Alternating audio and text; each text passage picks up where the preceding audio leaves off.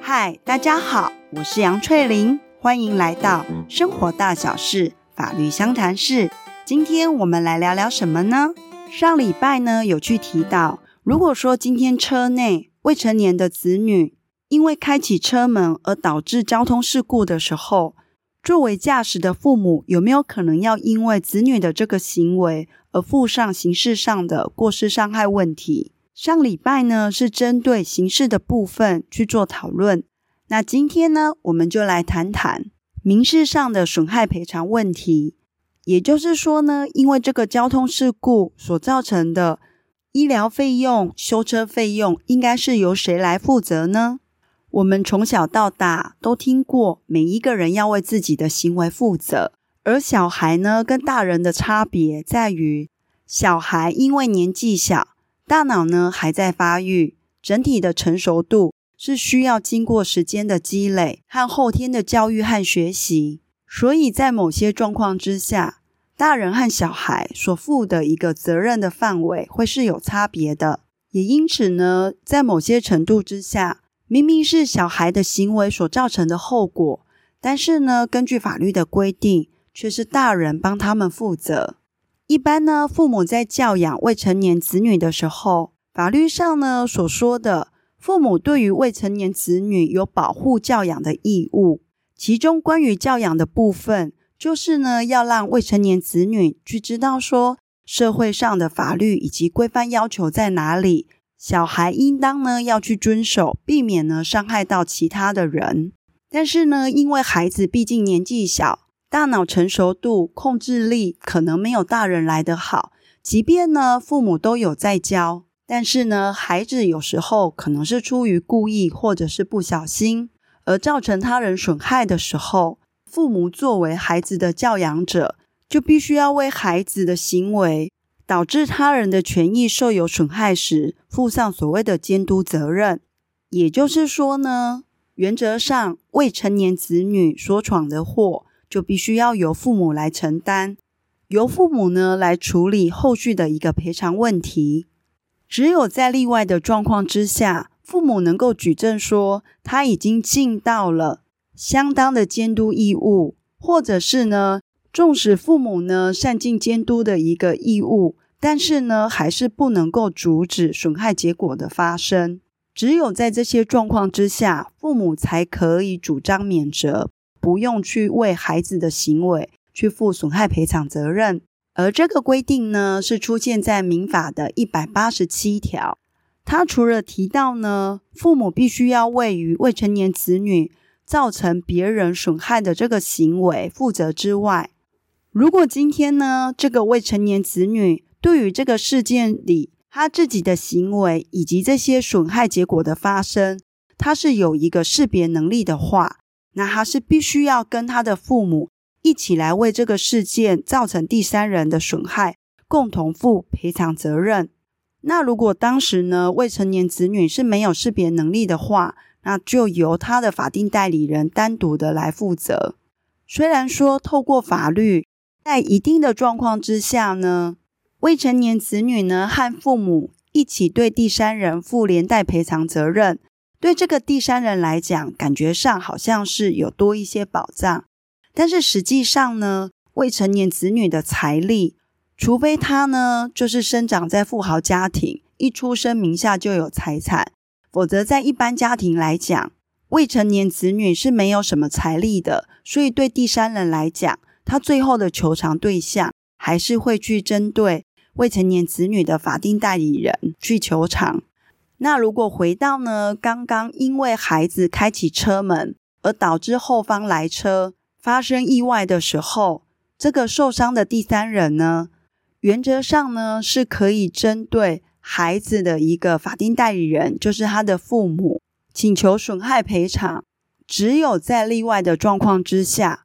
法定代理人就是父母，他举证说他对于呢这些未成年子女已经善尽监督之责。或者，即便呢，善尽监督之责，损害结果还是会发生的。这个时候，父母才可以主张免责。而在法院的一个实务运作上，我们来看看呢，父母他提出哪些主张，那有没有最终获得法院的一个认可，而免除父母的一个责任？在有些案子里呢，父母主张，平常我们就有教导孩子，不可以呢做伤害别人的事情，而且今天呢，这个事件发生是在学校，而我们呢正在上班。这些呢，都不是我们所能够控制的，要以此为由主张免责。那法院是如何看待的呢？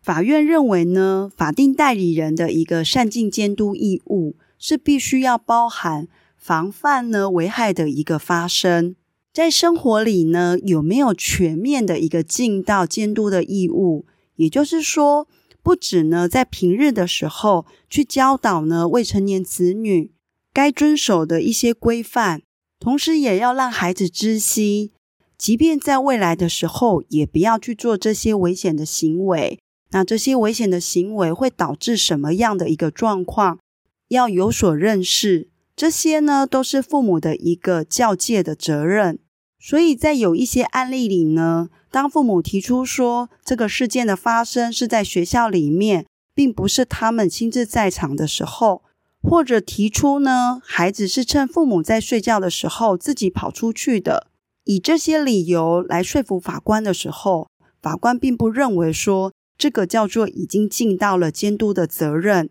在法院审理上能够认可免除父母的赔偿责任，通常是发生在未成年子女的父母已经离婚了，而关于呢孩子的保护教养权利，也就是俗称的。监护权，那我们法律上就叫做侵权。他只判给其中一方的话，通常呢都是没有取得侵权的那一方。他提出说，自从离婚之后，跟孩子已经很少有机会见到面。就算见到面了呢，因为时间有限，所以能够讲的话题也都很少。也就是在这一种亲子互动的时间跟品质都并不是很好的状况之下。法院就会去认定说，要求这个没有取得侵权的一方，在这种状况之下呢，其实并没有什么时间去引导教导孩子的行为，所以这个时候就会免除呢，他因为孩子的行为造成第三人损害的一个赔偿责任。而在其他的状况之下呢，法院要认同呢，父母所提出的一个主张免责责任，实际上是比较困难的。所以在一般人的认知里面，都会知道说，如果今天未成年子女闯了祸，一般来说就是父母要去负后面的一些赔偿责任。那今天呢，如果在一个极端的状况之下，假设呢，未成年子女呢，他的行为造成第三人的损害，那因为这个未成年子女他并没有识别能力，那如果说他的父母主张他们已经善尽监督的一个义务。而法院也认可，那免除了他们的一个赔偿责任。那这时候，对于受害人来讲，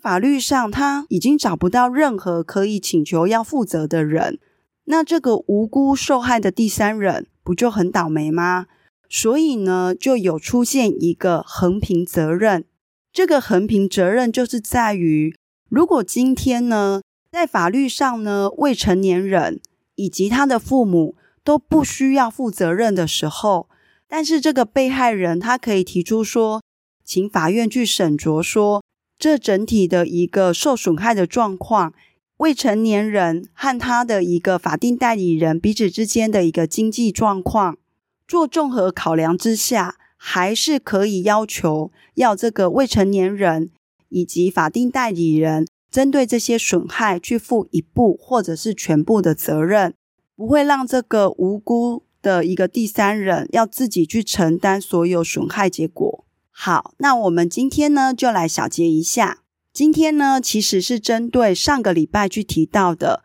父母呢载着未成年子女出门，那因为未成年子女的一个开启车门的动作，导致第三人受有损害的话，那这个受损的第三人就他所受的一些损害是要找谁来负责任呢？在父母呢，对于未成年子女有保护教养的一个责任和义务，所以原则上呢，父母呢是必须要为未成年子女的行为造成第三人损害的话，他必须要去负赔偿责任。而且，如果孩子对于这整个事件的发生是有识别能力的话，孩子也是要一起负责的。只是实务上来讲，都知道说父母一定是比孩子还要有钱。那当然呢，第三人会直接去跟父母要求赔偿。